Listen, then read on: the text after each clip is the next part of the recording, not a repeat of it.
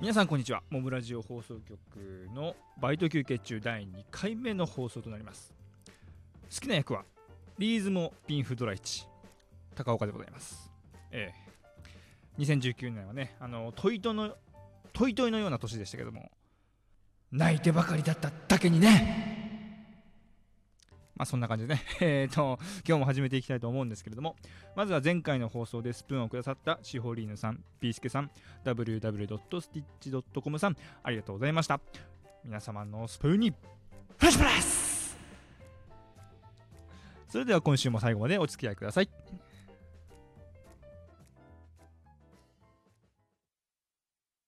はい、それでは第2回のトークテーマはこちらです。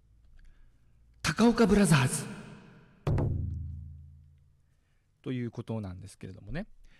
あのー、私、まあ実は男の3兄弟でございまして、私が、えーと、長男でございます。で、下にあの2人の弟がいまして、このブラザーズについてね、今日は話していきたいと思うんですけども、まあ年末年始だったわけですので、私も実家の方に帰っておりました。28日から1月の4日まで、まあ、長いお休みでしたね。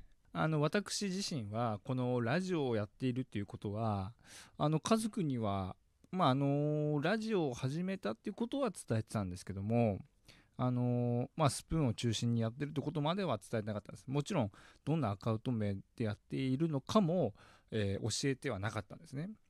で、あの、年末に帰った時、三男にふとこんなこと言われたんですよ。お兄ちゃん、今週のラジオの更新ないの？って。いやいやいや、ちょっと待って、ちょっと待って、え、な、何の話？え？お前し、え？え、何の？何の話？っつって。いやいやいや、フレンチプレスだよ、フレンチプレス。え？ー、フレンチプレス知ってんの？つって。知ってるよ、なんつって。びっくりしましたね。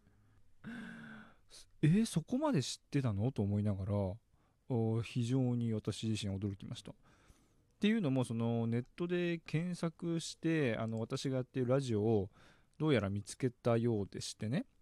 で、過去の作品まで全部聞いてくれてると。もう、だいぶヘビーリスナー ヘビーリスナーなんですね。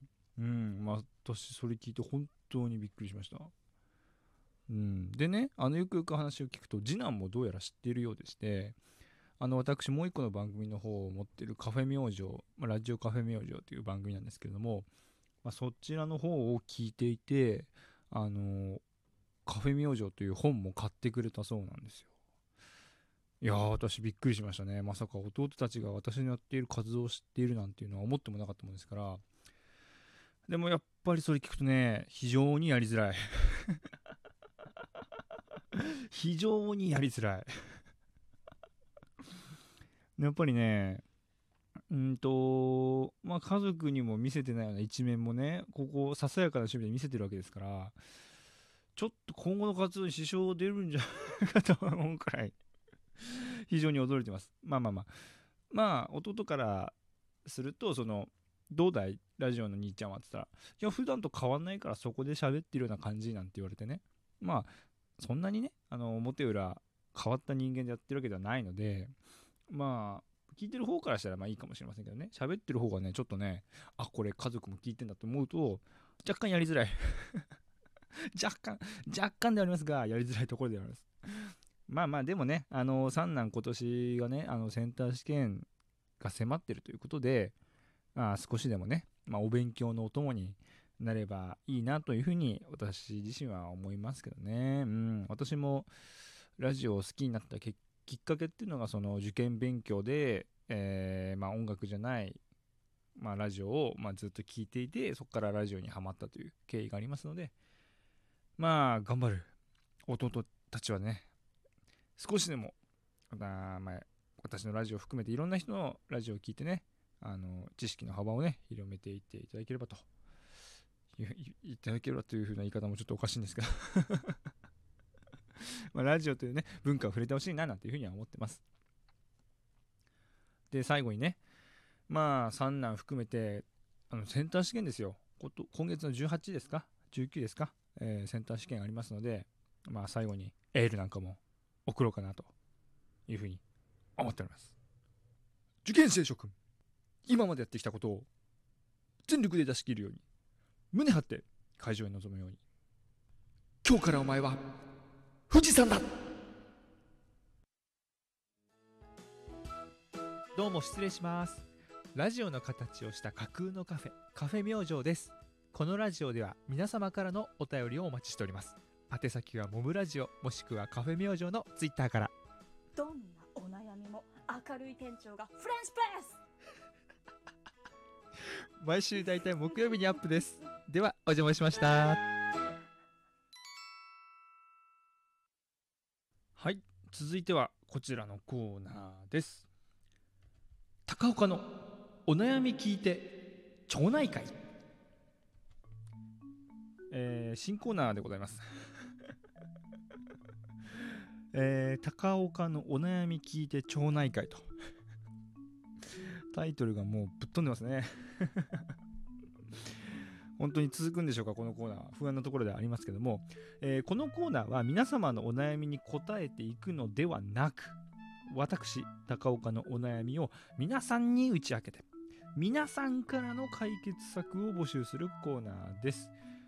えーえーとまあ新コーナー、まあ、ラジオなんでねなんかコーナーを設けたいと思いまして、えー指導させていただきました、まあ、気持ちとしてはほんんと真剣なお悩み解決してくれるメールを待ち望む半分。ちょっとやっぱ小ボケ関係のねお便りも。ええ。小ボケ関係のお便りなんかもねいただいたらすごくもうすべてすべて私はそのボケに対して反応ツッコミを入れていきますので皆様からのお解決策をいただければというふうに思っています。で皆様からのお便りがない限りですね、えーテーマは永遠と続行しますので。続きますので、えー企画倒りになれないならないように皆様からのお便りすいませんがお待ちしております。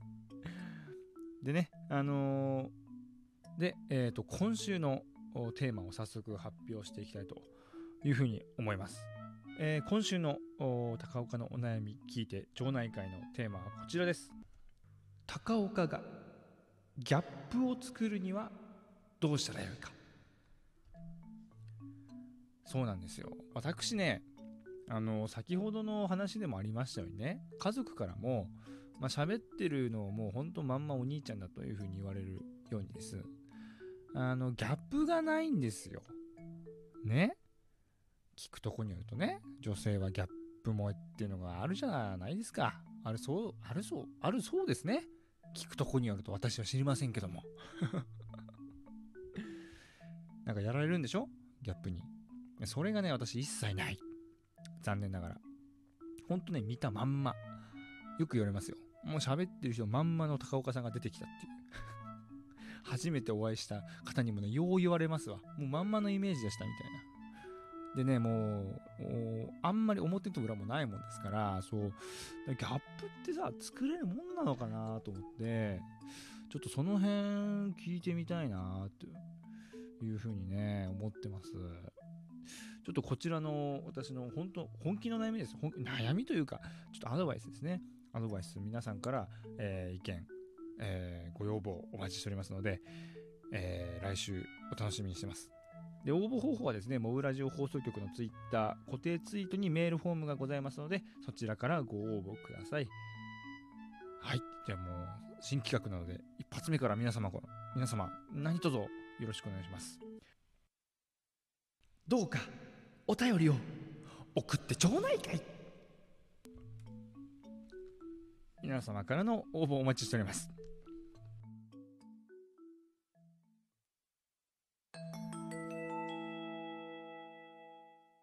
いつもモブラジオ放送局をご利用いただきありがとうございます。えー次はエンディングエンディングでございます。聞き逃しのないよう最後までお付き合いください。ドア閉まります。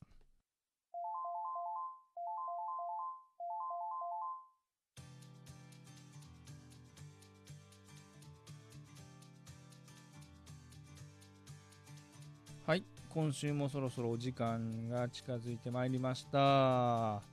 第2回目という放送でございましたが、いかがだったでしょうか？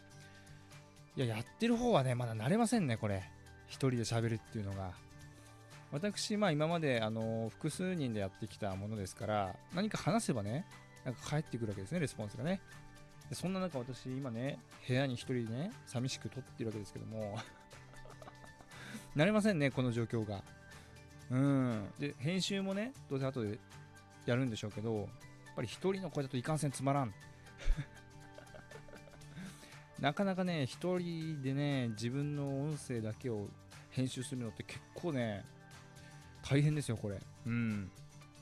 なんか他の人とやってるラジオはなんか会話を聞いてるように楽しいんですけどももう聞こえてくるのはただ自分の独り言ですからそれをね編集するのはなかなか厳しいものがあると 感じております、まあ、まだまだね始まったばかりなので、まあ、慣れていくとは思いますけども何かねもう皆様に、まあ、楽しんでいただけるようなラジオを作っていただきたいなというふうに思ってます。来週はちょっと自分の好きなことについてね喋ってみたいというふうに思っております。仕事も始まりましたね。新年始まって皆さん、あのまあ、体調に気をつけて、えーお過ごしください。はい。バイト休憩中。本日はここまでになります。最後にあのツイッターやってます。えーモブラジオ放送局アットマーク高岡というアカウント名でやらせていただいておりますので聞いてくださった皆様はぜひぜひ、えーフォローチェックしてみてくださいませ。メールフォームは、えー固定ツイートから飛べますのでそこそちらからよろしくお願いいたします。はいそれでは今週のお相手もモブラジオ放送局の高岡でした。またお会いしましょう。さようなら。